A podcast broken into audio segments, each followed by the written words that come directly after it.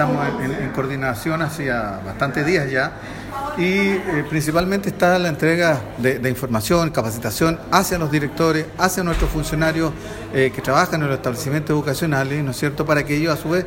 puedan replicar, puedan entregar información adecuada a los alumnos y puedan también entregar información adecuada hacia los apoderados. La idea, eh, y, en esto queremos ser bien claros, es hacer un llamado a la calma, pero también a comprometerse con los hábitos de higiene que esta, este problema que tenemos de salud a nivel internacional. Por tanto, es sumamente importante la información que se entregó acá y ratifico, trabajar fuerte con hábitos de salud.